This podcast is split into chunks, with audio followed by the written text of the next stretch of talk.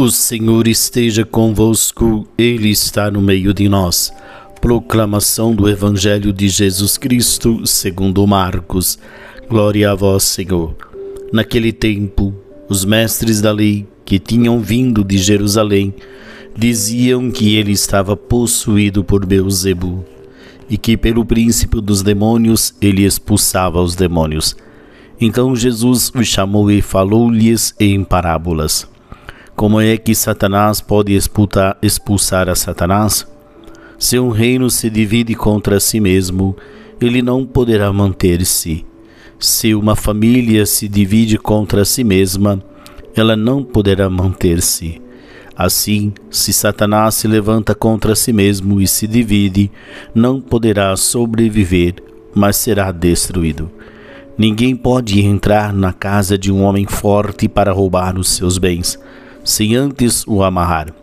Só depois poderá saquear a sua casa.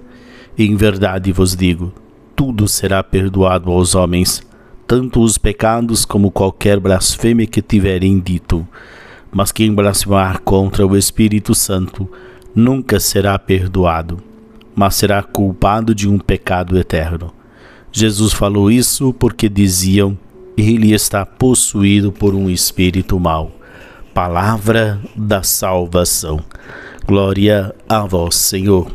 Muito bem, meus queridos irmãos e irmãs, nesta segunda-feira o Evangelho nos convida a viver essa radicalidade da unidade, de fazer com que na igreja, na comunidade, o povo de Deus viva esta unidade o reino de Deus não é um reino que é as pessoas semeiam a divisão, que semeiam a, a, o distanciamento, mas que todos possam viver e ser instrumento de unidade. E, e, o Evangelho de hoje nos convida então a não duvidar da ação do Espírito Santo na vida da pessoa, do ser humano. Pecar contra o Espírito Santo é dizer: eu não vou alcançar a salvação, eu não vou atingir a salvação. Nós precisamos é dar esta abertura para que o Espírito Santo possa ir nos iluminando, nos motivando para podermos construir o reino de Deus, viver esse, o seguimento de Jesus e sermos instrumento da sua mensagem, do seu evangelho.